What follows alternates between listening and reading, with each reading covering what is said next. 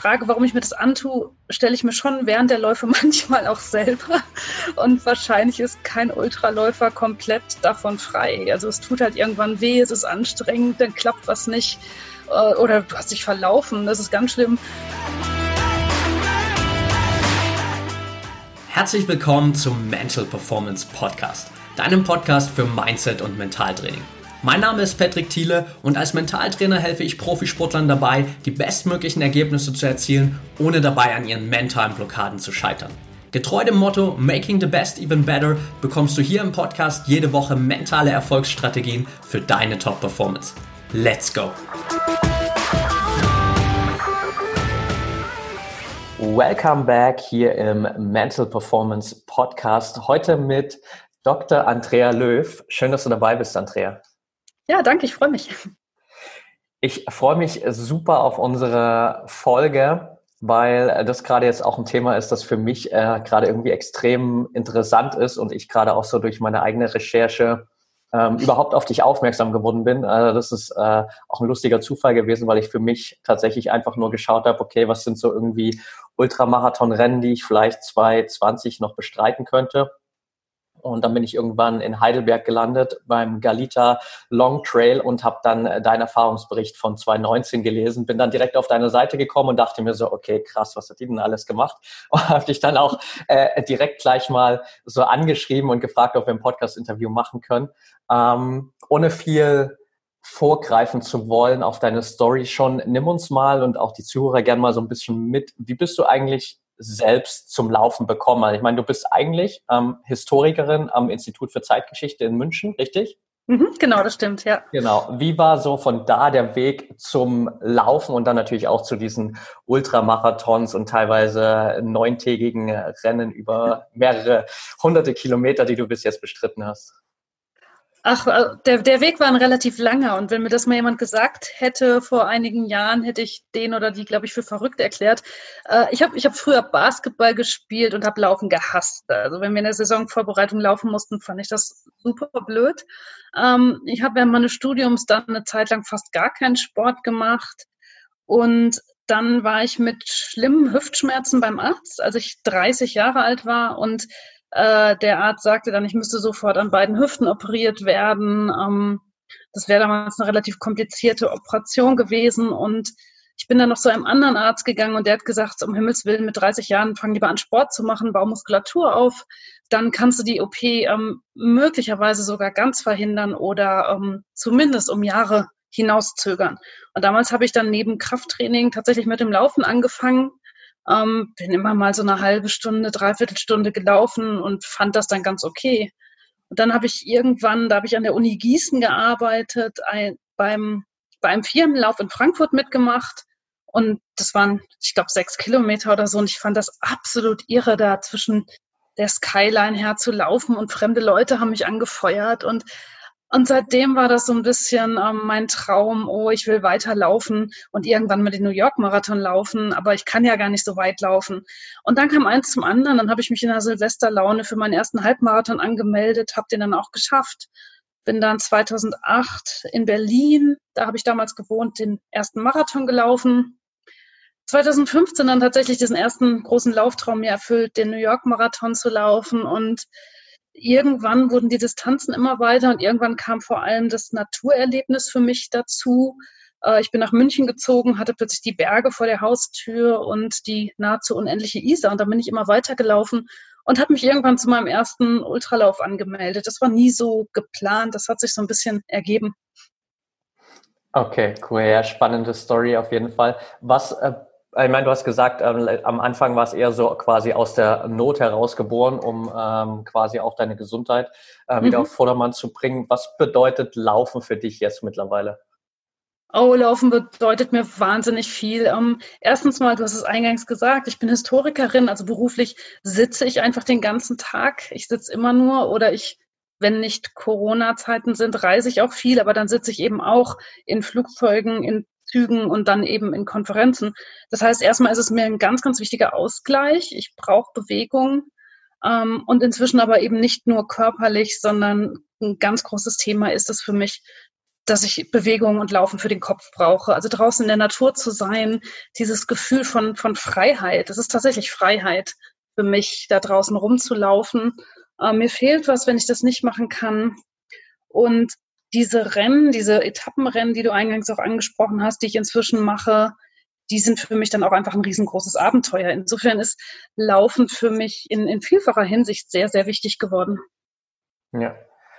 Jetzt ist natürlich so die große Frage, wenn man das von außen so betrachtet, warum tust du dir das eigentlich immer wieder an? So, also ich habe auch gestern äh, gemerkt, ich habe äh, auf Instagram das erste Mal gepostet, dass ich jetzt äh, dann im Oktober diesen Ultramarathon laufen will, oder diesen Long Trail in Heidelberg. Und direkt der erste, der mir geschrieben hat, war so, warum tust du dir das an? Was ist deine Motivation dahinter? Was ist es bei dir? Ähm, ja, also diese Reaktion, das, das kenne ich auch. Und ich bin auch schon so unglaublich oft in meinem Leben als verrückt äh, bezeichnet worden. Ja, warum tue ich mir das an? Es ist ähm, zum einen ähm, fasziniert es mich einfach, was der Körper kann oder ich sage besser der Körper und der Kopf zusammen, was die zusammen können, wenn du etwas wirklich willst. Das finde ich irre faszinierend. Ähm, wie gesagt, ich sollte vor inzwischen 16 Jahren an beiden Hüften operiert werden. Äh, mein Leben wäre ein ganz anderes gewesen, wenn es damals passiert wäre. Und äh, nach meiner Geburt wurde meinen Eltern sogar gesagt, dass es gar nicht feststeht, dass ich jemals werde laufen können. Und jetzt ähm, mache ich Etappenrennen über 250 Kilometer und mein Körper kann das. Also zunächst einmal ist es so ein bisschen ähm, Verwunderung, Erstaunen ähm, und auch Dank Dankbarkeit dafür, was, was ich dann doch kann. Ähm, ja, dann ist es große Abenteuerlust ähm, und dann ist es auch so dieses irre Glücksgefühl, wenn ich diese Dinge geschafft habe. Also es, es, es sind ganz viele Sachen, die zusammenkommen und die Frage, warum ich mir das antue, stelle ich mir schon während der Läufe manchmal auch selber. Und wahrscheinlich ist kein Ultraläufer komplett davon frei. Also es tut halt irgendwann weh, es ist anstrengend, dann klappt was nicht. Äh, oder du hast dich verlaufen, das ist ganz schlimm. Und dann, dann eierst du darum und denkst, oh Gott, was mache ich hier eigentlich? Aber ähm, ich, ich habe tatsächlich noch nie so komplett die Sinnfrage gestellt. Also in dem Sinne, dass ich vollständig die Entscheidung angezweifelt hätte, mich zu diesem Rennen anzumelden und mich darauf anzulassen. Also es ist einfach, ähm, die, die Glücksgefühle überwiegen dann tatsächlich den Schmerz und das, und das, das Leiden, was auch dazu gehört. Ja, Du hast vorhin gerade gesagt, dass du gerade auch nach dem ersten sechs Kilometer Lauf, nach dem Stadtlauf damals, so zwar diesen Traum hattest von New York und dann dachtest aber so, ja, so weit kann ich doch gar nicht laufen. Gibt es diese Zweifel, diese Gedanken jetzt bei dir immer noch wieder? Ich meine, deine Challenges sind ja auch über die Jahre immer größer geworden. Sind dann irgendwann auch die Zweifel für dich verschwunden oder gibt es die trotzdem immer noch wieder? Die es sind, es sind keine richtigen Zweifel mehr. Ich, ich gehe schon immer an den Start dieser Rennen und denke, dass ich das schaffen kann. Aber es ist natürlich, ähm, ich kann natürlich nie sicher sein, weil so viel passieren kann. Also selbst wenn ich gut trainiert habe, meine Güte, ich kann umknicken oder was mit dem Magen kriegen oder krank werden oder es läuft einfach ganz schlecht. Also so, so eine hundertprozentige Sicherheit, dass es klappt, hast du ja nie. Und auch wenn du schon ein paar von den Etappenrennen gemacht hast, kann es beim nächsten Mal doch wieder ganz anders sein. Ähm, bei meinem allerersten selbstversorgten Etappenrennen, das war 2017 in, in Namibia, äh, da sind bei der langen Etappe, das war die vierte Etappe, 80 Kilometer lang, da hatten wir 45 Grad. Es war irre heiß. Wir hatten ganz, ganz heißen Gegenwind.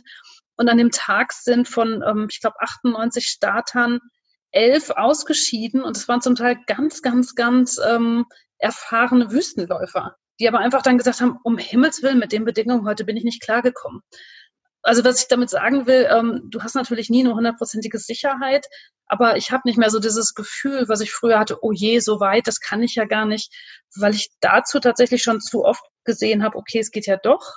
Ähm, wenn du es wirklich, wirklich willst, dann ähm, kannst du das schaffen.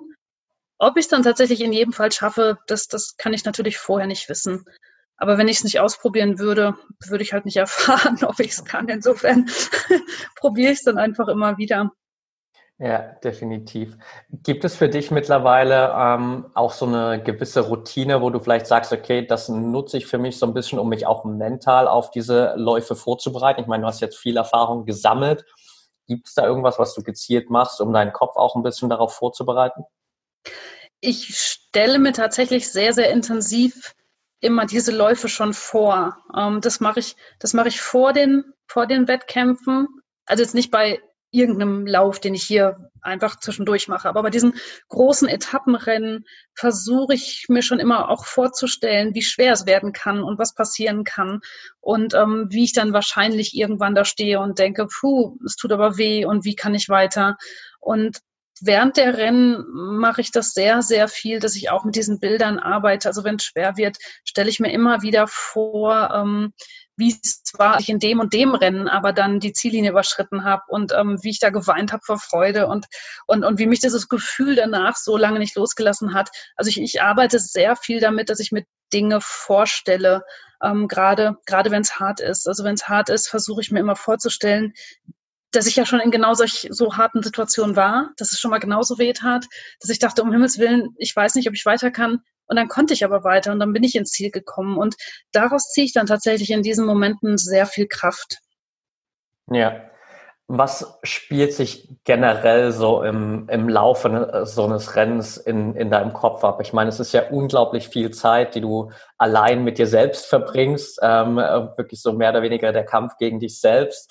Wie ist so dein, dein emotionaler und mentaler Verlauf während so einem Rennen? Es ist sehr, sehr unterschiedlich. Und in der Tat, du hast da draußen sehr viel Zeit mit dir, mit dir selbst. Also gerade bei Etappenläufen in der Wüste, wo vielleicht auch nicht so viele Teilnehmer sind, da bist du auch schon mal stundenlang wirklich ganz alleine da draußen und musst auch alleine damit klarkommen, wie es dir geht. Und das ist dann sehr unterschiedlich. Ähm, manchmal ähm, schaue ich, hab, manchmal habe ich gar keine Gedanken richtig, sondern schaue wirklich einfach nur die Landschaft und freue mich daran, wie sich die Landschaft ändert und, und, und freue mich wirklich an Kleinigkeiten. Manchmal bin ich voller Dankbarkeit, dass ich das hier gerade erleben darf. Manchmal bin ich aber auch, meine Güte, letztes Jahr in Australien, also da bin ich ähm, beim längsten selbstversorgten Etappenrennen, das es gibt, gelaufen. Also es waren 522 Kilometer durch, durchs australische Outback und es war wirklich das Härteste, was ich je gemacht habe. Und du hast den Rucksack auf dem Rücken, der scheuert irgendwann. Also mein Rücken war wundgescheuert und ich war auf der, ich glaube, sechsten, siebten Etappe und die hatte wieder 60 Kilometer und mir ging es richtig dreckig. Und da habe ich halt dann auch ähm, mitten in diesem Outback gestanden, habe erst geschrien, dann habe ich geheult, dann habe ich wieder geschrien. Also das gibt schon auch. Ähm, insofern äh, habe ich da sehr, sehr unterschiedliche Phasen. Der Punkt ist halt, dass man sich dann immer wieder irgendwie kriegen muss und, und, und aus so einem Tief dann rausziehen muss. Ja, Hast du für dich da irgendeine spezielle Technik oder irgendwas, was dir besonders gut hilft, um dich dann eben da in diesen Momenten wieder rauszuziehen? Naja, zum einen, das, was ich vorhin schon mal kurz gesagt habe, ist äh, Visualisieren von Zielanläufen, von, von Momenten, wo ich das erreicht habe, wo ich das geschafft habe. Das hilft mir sehr. Und was ich tatsächlich mache, ähm, ich laufe sonst nie mit Musik. Also im Training habe ich keine Musik. Und ich habe bei diesen Etappenrennen immer so als letztes Backup ähm, eben doch Musik dabei, habe Kopfhörer dabei und ähm, eine Playlist, die ich auch nur bei solchen Gelegenheiten dann höre. Und das pusht mich dann ziemlich, weil das, ähm, weil ich, weil ich eben nicht gewohnt bin, mit Musik zu laufen. Und ich habe dann zum Teil alte Sachen von früher, die ich irgendwann mal gerne gehört habe, da auf dieser Playlist. Ähm, und das hilft mir meistens sehr. Das kann zwar auch, das kann schief gehen, weil ich habe dann auch so einige sehr sentimentale Lieder auf dieser Playlist, die gar nicht so sehr pushen. Also in der Situation im Outback letztes Jahr, als ich wirklich so geschrien habe und so fertig war, ist es mir dann passiert. Ich habe gedacht, okay, jetzt holst du diese Playlist raus, habe die Kopfhörer eingesteckt und dann äh, kam Halleluja äh, von, ähm, ach, jetzt komme ich nicht drauf. Ah, ich kenne das auch gerade nicht. Ich habe es gestern Abend noch gelesen, als ich deinen Bericht äh, durchgeschaut habe. Wie auch immer. Ja. Wie auch immer. Jedenfalls ähm, habe ich dann in diesem Outback gestanden und habe halt nur noch geweint. Und dann kam aber irgendwann später von Queen Don't Stop Me Now. Und dann habe ich halt ähm, rumgebrüllt und rumgesungen und habe in dieses Outback äh, äh gesungen. In, insofern, das, diese Sache mit der Musik hilft mir schon. Ja. Ja, sehr cool. Du hast ähm, natürlich ja auch über viele Rennen äh, sozusagen ein paar Berichte geschrieben und gerade auch schon äh, The Track da in Australien angesprochen. Ich habe gestern da eine Stelle gefunden, wo ich mir so dachte, okay, die muss ich unbedingt in den Podcast aufnehmen ähm, und dann mal so deine Meinung dazu ein. Und zwar hast du an einer Stelle geschrieben, so, ich zitiere das einfach mal, ich laufe weiter, setze einen Fuß vor den anderen, trete auf schmerzende Blasen, Schinde, Rücken und Nacken mit meinem Rucksack und laufe doch weiter, immer weiter, bis ich da bin. Und so will ich es auch auf der letzten Etappe machen, die lange Etappe, die 137 Kilometer lange Etappe. Das ist länger, als ich jemals am Stück gelaufen bin und ich gehe in diese 137 Kilometer mit bereits 385 Kilometern aus acht Tagen in den Beinen. Wie motivierst du dich in so einem Moment dann doch am nächsten Tag wieder aufzustehen und sagen, okay, ich gehe jetzt diese 137 Kilometer an? Ich wollte unbedingt, unbedingt, unbedingt dieses Rennen finishen. Also dieses Rennen hatte wirklich eine große, große Bedeutung für mich. Also genau, du hast gerade gesagt, 522 Kilometer, neun Etappen mit einem australischen Outback. Ähm, wir sind von Alice Springs gelaufen zum Ayers Rock oder Uluru. Ähm, und das Ganze war für mich im Kopf wirklich sehr, sehr aufgeladen. Ich wollte das unbedingt finishen. Und wir haben in unserer Gruppe von Läufern auch ähm, immer wieder gesagt, im Grunde sind das zwei Rennen. Das sind die ersten acht Etappen, diese 385 oder, oder wie viel Kilometer. Das ist der erste Teil. Und dann kommen die 137 Kilometer. Das ist, der, das, ist das zweite Rennen. Und mir ging es dann, ähm, die Stelle, die du gerade vorgelesen hast, also nach der vorletzten Etappe, äh, ging es mir nicht besonders gut. Also ich hatte schlimme Blasen und ich hatte vor allem ähm, mit dem Schienbein zu tun, also eine entzündete Sehne im Schienbein. Das war in der vorletzten Etappe entstanden und ich hatte wirklich Angst, weil ich ich habe bisher erst zweimal ein Rennen abgebrochen und es war beide Male beim Transalpine Run ähm, nach der fünften Etappe und es lag in beiden Fällen auch an so einer entzündeten Sehne vorne im Schienbein. Das heißt, ich hatte wirklich Angst, dass es jetzt so schlimm wird und zurückkommt. Und ja, wie, wie ich mich da motiviert habe. Ich wollte, wie gesagt, unbedingt dieses Rennen finishen. Und ich habe gedacht, du bist jetzt 385 Kilometer durch dieses Outback gelaufen. Ähm, du hörst jetzt nicht auf. Du wirst, na, im Grunde genau, wie du es gerade aus meinem Text vorgelesen hast, du wirst morgen einen Schritt vor den anderen setzen, bis du irgendwann da bist. Und es war klar, dass das Zeitlimit so großzügig ist. Ich hätte die äh, 137 Kilometer möglicherweise sogar komplett durchmarschieren können, also zügig marschieren. Also wir hatten, ich glaube, 34 oder 36 Stunden Zeit, um das zu schaffen. Das heißt, es war klar, ich, ich muss irgendwie nur einen Fuß vor den anderen setzen und muss es muss irgendwie durchhalten. Also ich, ich wollte unbedingt, unbedingt, unbedingt dieses Rennen finishen. Es waren auch schon viele ausgeschieden. Also ich hatte dann auch noch so im Kopf, Mensch, ich wäre dann eine der eigentlich wenigen, also von zwölf Frauen haben es am Ende nur vier geschafft. Ähm, das war natürlich auch nochmal so ein gewisser Push im Kopf, dass ich gedacht habe, hey, das wäre so toll, wenn ich das durchhalte. Ja, und am nächsten Morgen bin ich dann losgelaufen und es ging auch ganz, ganz lange erstaunlich gut. Irgendwann fingen dann halt die Schmerzen wirklich an und dann, dann, es war auch wirklich hart. Also ich habe für die letzte Etappe 25 Stunden gebraucht und die letzten, es ging dann Stunden, Stunden, Stunden lang an so einem Highway entlang durch die Nacht. Das, ist, das, das war Quälerei, aber irgendwie, irgendwie kommst du durch. Und die Nacht bin ich dann auch mit meinem Zeltnachbarn gelaufen. Wir hatten uns getroffen da kann Laufen plötzlich zum Teamsport werden. Laufen ist ja eigentlich etwas, was man alleine macht in vielen Fällen. Wir sind dann aber, wir haben uns zufällig getroffen, weil mein, weil Sascha, mein Zeltnachbar, ähm, auch Probleme hatte, sonst wäre der schneller unterwegs gewesen. Und wir sind dann zusammen gelaufen, gehumpelt, haben uns immer irgendwie wieder aufgebaut, haben irgendwann angefangen, Udo Jürgens Lieder zu singen, was jetzt sehr absurd klingt, was aber in dem Moment wir, wir, wir mussten dann lachen und lachen ist gut in solchen Momenten ähm, und dann kommst du irgendwie weiter. Also es ist irgendwie, ich, ich wollte das Ding unbedingt finishen. Ja, sehr spannend. Was ist so in all den Jahren, all den Rennen das Wertvollste, was du über dich selbst gelernt hast? Dass ich, wenn ich etwas wirklich unbedingt möchte, mehr kann, als ich vorher vielleicht denken würde. War das ein ganzer Satz? Also, dass, dass ich, dass ich ähm, dass ich einen relativ starken Willen habe, wenn ich etwas wirklich, wirklich machen möchte. Ja. Jetzt ähm, gibt es natürlich auch andere Situationen. Ich meine, du hast gesagt, du musstest zweimal auch den Transalpin dann abbrechen wegen einer Verletzung und auch letztes Jahr beim, beim Galita Run, wenn man deinen Erfahrungsbericht liest, mhm. hast du ja auch geschrieben, okay, ich wollte eigentlich die 50 Kilometer laufen, dann waren die Bedingungen nicht so cool und du bist am Ende sozusagen die normale Marathondistanz mhm. da gelaufen. Jetzt würde man von außen betrachtet natürlich sagen, hey, okay, du hast aufgegeben, den Long Trail zu laufen. Wie gehst du persönlich mit solchen Situationen um?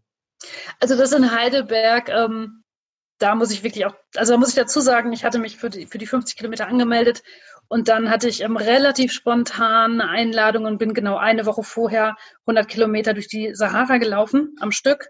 Ähm, das war in Tunesien. Das war ein super, super tolles Rennen, aber auch ein wirklich hartes Rennen. Das war genau eine Woche vorher. Insofern hatte ich mir selber schon so ein bisschen zugestanden, okay, wenn du irgendwie merkst, die Beine wollen überhaupt nicht, dann kannst du ja noch auf die Marathondistanz umschwenken. Und in dem Moment, wo du dir im Kopf sowas sagst, ist natürlich schon das Grundproblem da. Also in dem Moment, wo du sagst, hey, es ist völlig okay, wenn ich einen Marathon laufe statt der 50 Kilometer, äh, dann ist ja genau dieses, dieses innere unbedingte Wollen gar nicht mehr da. Also das vielleicht als Vorgeschichte. Und dann war es in Heidelberg tatsächlich so, dass es ähm, in Strömen gegossen hat und saukalt war. Also ich bin, es hat einen Grund, dass ich so gerne in die Wüste gehe. Ich komme echt besser mit Wärme klar. Und ich hatte die Woche vorher da in Tunesien weit über 40 Grad, bin also bei über 40 Grad durch die Wüste gelaufen. Ähm, und dann eine Woche später in Heidelberg, ich glaube, wir hatten irgendwie sieben, acht Grad, es war windig und es hat geschüttet. Ich bin dann trotzdem irgendwie in Shorts angetreten, schön blöd. Und ich habe die ganze Zeit gefroren. Ich habe wirklich die ganze Zeit gefroren. Ich hatte eiskalte Beine, bin dann die Berge noch schlechter hochgekommen als sonst und hatte eben im, im Hinterkopf die ganze Zeit dieses, naja, machst du halt 42 Kilometer, ist ja immer noch mehr, als viele Leute eine Woche nach einem 100 Kilometer Lauf machen würden insofern hatte ich da dann in dem Moment tatsächlich jetzt vom, vom Kopf her keine Probleme mit und habe das auch nicht als Niederlage oder Scheitern gesehen. Ähm, die beiden Male, diese DNFs beim Transalpen Run waren da für mich viel, viel, viel schlimmer. Da habe ich mich wirklich, ich habe damals einen Blogbeitrag geschrieben, der hieß vom Scheitern. Also da habe ich mich wirklich als gescheitert gesehen, weil ich das Gefühl hatte, um Himmels Willen, du hast so viel trainiert, du hast so viel gemacht und dann kommt da diese Entzündung und du hörst auf und du kannst es nicht. Also da habe ich damals sehr mit zu tun gehabt, aber auch aus solchen Dingen nimmt man dann ja ganz viel mit. Also du, du, du setzt dich damit auseinander, woran kann das gelegen haben, was ist vielleicht schiefgegangen, was hat auch vielleicht dann während des Laufes einfach nicht gepasst, also nicht nur in der Vorbereitung. Und was ich dann auch immer versuche, ist, ich, ich finde, Laufen hat sehr, sehr viel mit dem sonstigen Leben zu tun. Und gerade so ein Ultralauf hat sehr viel mit dem sonstigen Leben zu tun. Da ist ja auch nicht immer alles einfach. Und ähm, ich versuche dann auch die Dinge miteinander in Beziehung zu setzen und zu schauen, was habe ich denn in vergleichbaren Krisen gemacht, die vielleicht gar nicht mit dem Laufen zu tun hatten.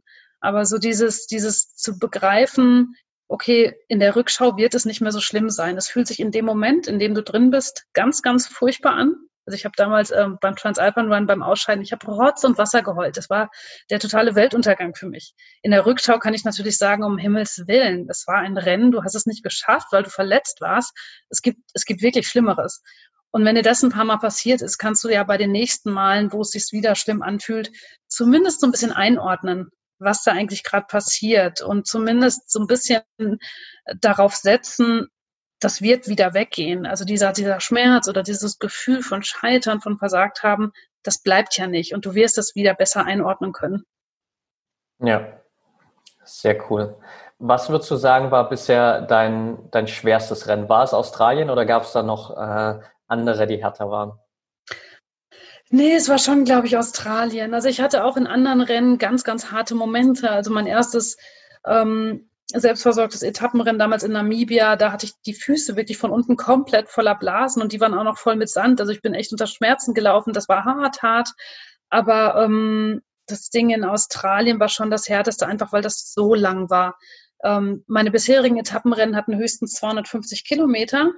Und dann war ich schon fertig. Und in Australien hatte ich halt bei 250 Kilometern noch nicht mal die Hälfte.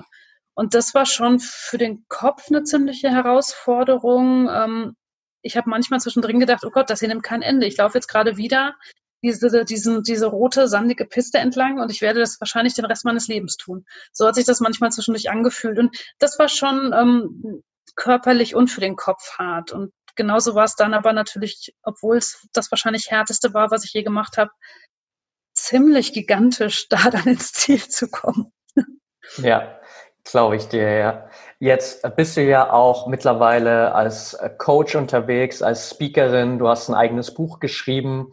Was sind so aus deiner Sicht die, vielleicht sagen wir mal, drei Tipps, die du jedem Sportler jetzt, der vielleicht auch hier zuhört, mitgeben würdest, um besser mit Extremsituationen umzugehen? Um, ähm, oh, schwierige Frage. Also zum einen, was ich überhaupt erstmal Leuten überhaupt immer versuche, mit aus, auf den Weg zu geben und was ich auch den das war auch eine Motivation, mein Buch zu schreiben, sich überhaupt erstmal zu trauen. Also sich zu trauen, ähm, wenn man von etwas träumt, das doch auch anzugehen und nicht nur daran zu denken, dass es vielleicht schief geht. Ähm, das ist das, was ich vorhin schon mal gesagt habe. Ähm, wenn du dich nicht traust und dich nicht anmeldest, wirst du niemals erfahren, ob es, ob du es nicht kannst. Insofern hab nicht so große Angst vorm Scheitern, sondern, sondern trau dich es zu probieren. Versuch deine Träume zu leben.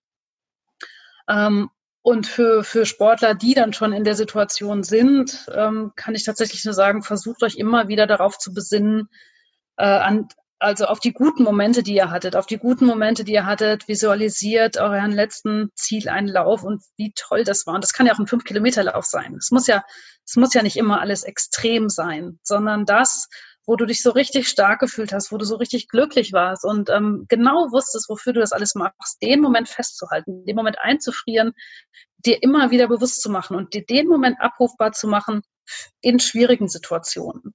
Das ist eigentlich der Rat, den ich, den ich allen, die da mal was Großes vorhaben, nur geben kann. Insofern sind zwei für mich wichtige Ratschläge. Erstens, sich überhaupt zu trauen, äh, schaff die Angst vorm Scheitern so ein bisschen, stell die zurück, ganz abstellen kann man sie vielleicht nicht. Und wenn du in der Situation bist, besinn dich immer wieder darauf, wie, wie du sowas schon mal geschafft hast. Ja, richtig gut, richtig gut. Jetzt ist natürlich 2020, was die Wettkämpfe angeht, noch ein bisschen unsicher. Gibt es generell so für dich jetzt ähm, noch große Ziele, Läufe, wo du sagst, okay, das will ich unbedingt als Ultraläuferin noch äh, schaffen? Oh, ich habe noch sehr, sehr viele Ziele und ähm, es ist halt im Moment die Frage, wann man das wieder alles machen kann. Also ich habe jetzt erstmal für 2020 eigentlich im Kopf alles so ein bisschen auf Eis gelegt, äh, weil wir wirklich ja nicht wissen, wann und wie es weitergeht. Es gibt ganz viele äh, größere Rennen, die ich, die ich noch machen möchte. Ich hatte ursprünglich für dieses Jahr geplant, werde das jetzt aber verschieben, das Ultra Bolivia Race. Das ist ein Etappenlauf, ähm, wo du die ganze Zeit auf über 3000 Meter in Bolivien unterwegs bist ich möchte unbedingt wieder in die Wüste. Ähm, ich, ich bin wirklich großer Wüstenfreak. Ich möchte in mein geliebtes Afrika, vor allem Ostafrika mag ich sehr gerne. Ähm, also ich habe da noch schon noch sehr, sehr viele Ziele und es geht gar nicht so sehr darum, dass alles jetzt irgendwie weiter sein muss als das, was ich bisher gemacht habe, sondern einfach nochmal neue Sachen ausprobieren, neue Regionen, ähm, mit Menschen laufen, die ich noch nicht kenne, durch Orte laufen, die ich noch nicht kenne. Ähm, also da habe ich noch sehr, sehr viel vor. Ja, jetzt hast du gerade noch einen spannenden Punkt gesagt, nämlich, dass du ja auch so für dich äh, 2020 so die Wettkämpfe eigentlich so ein bisschen abgehakt hast schon. Das geht natürlich auch gerade super vielen so. Wie findest du für dich gerade so die Motivation, trotzdem einfach weiter zu trainieren, dich weiter vorzubereiten, auch wenn du weißt, okay, vielleicht gibt es 2020 gar keinen einzigen Wettkampf mehr? Ja, das ist tricky. Also da muss ich auch gestehen, das fällt mir im Moment ein bisschen schwer. Also theoretisch hätte ich eben, also ich, ich trainiere gerade ich würde gerade trainieren für ein Rennen, das im Juli in Norwegen vielleicht stattfindet. Das ist noch nicht abgesagt, aber bestimmt wird es abgesagt. Das wären 140 Kilometer mit 9000 Höhenmetern im Norden Norwegens. Mm, dafür müsste ich theoretisch irre viel trainieren, weil ich nicht besonders gut mit Höhenmetern bin. Und das wäre Mitte Juli. Vielleicht darf es sogar stattfinden, weil es nur 30 Teilnehmer gibt, 30 Teilnehmer auf 140 Kilometer verteilt. Also es wäre definitiv kein Massenevent, aber ich sehe im Moment nicht, dass wir fliegen dürfen. Ich sehe nicht, dass wir in Hotels dürfen. Und dadurch habe ich im Moment ehrlich gesagt echt ein Problem, das zu trainieren, was ich müsste, wenn das Rennen stattfinden würde. Also ich schaffe es im Moment, ich gehe fünfmal die Woche oder so laufen, das schon. Äh, ich wohne ganz in der Nähe von der Isar, äh, es tut gut mal raus. Aber ich muss gestehen, dass ich im Moment dann eher so eine Stunde laufen gehe und vielleicht mal anderthalb. Und das ist natürlich weit von dem entfernt, was ich eigentlich machen müsste. Also wenn plötzlich die Situation ist, dass dieses Rennen im Juli stattfindet, dann werde ich der untrainierteste Mensch sein, der jemals über 140 Kilometer an den Start gegangen ist. Und dann wird sehr, sehr viel auf den Kopf ankommen.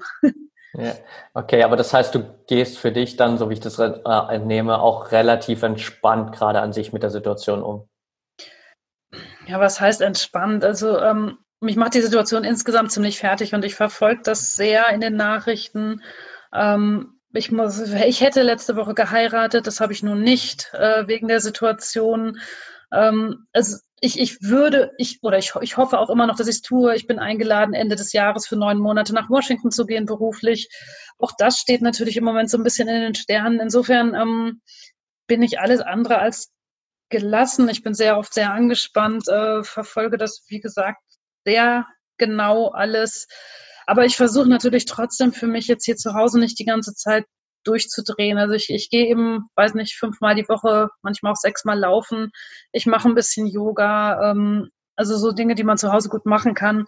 Ich muss aber auch sagen, ich trinke bestimmt im Moment zu viel Rotwein und ähm, schlafe schlecht und bin unkonzentrierter, als ich normaler wäre, normalerweise wäre. Also so dieses Selbstoptimieren in der Krise, was man teilweise auf Social Media so mitbekommt. Da dachte ich am Anfang auch, oh, das geht bestimmt. Wenn ich immer schön zu Hause bin, kann ich ganz toll jeden Tag Yoga machen und Krafttraining machen und ich werde auch gleich mein neues Buch schreiben das funktioniert nicht. Und ich glaube auch ehrlich gesagt, dass das bei den meisten nicht so funktioniert. Ja, ja, ich glaube, dass das auch einfach extrem typabhängig ist. Also es mag bei einigen äh, gut funktionieren. Ich habe auch mal Tage bei mir, wo es ganz gut funktioniert, aber mhm. ähm, einfach an anderen Tagen, wo ich auch merke, okay, es ist einfach gerade eine schwierige Situation, irgendwie komische, genau. komische Umstände und dann ist es aber auch, glaube ich, einfach mal okay, dass man jetzt vielleicht mal äh, nicht gerade in Topform ist und einfach so versucht, sich irgendwie bestmöglich dann jetzt auch äh, durch diese Zeit durchzubewegen. Genau, das meine ich. Und das würde ich auch irgendwie gerne Leuten so mit auf den Weg geben. Also, hey, raus aus diesem Optimierungswahn. Wir durchleben hier gerade etwas, das wir alle noch niemals erlebt haben. Und dann ist es auch okay, wenn man mal nicht so funktioniert, wie man das in jeder Sekunde gern hätte. Ja, sehr cool. Perfekt. Andrea, was sind so abschließend die besten Kanäle, wo die ganzen Zuhörer dich weiter verfolgen können, deine Rennen mitnehmen können? Was gibt es da für Möglichkeiten?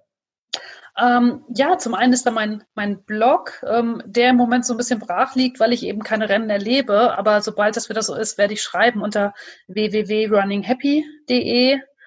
Ähm, ich bin auf Facebook auch als Running Happy ähm, zu finden äh, auf Instagram und auf Twitter jeweils auch unter, da habe ich dann meine Kürzel AL Running Happy.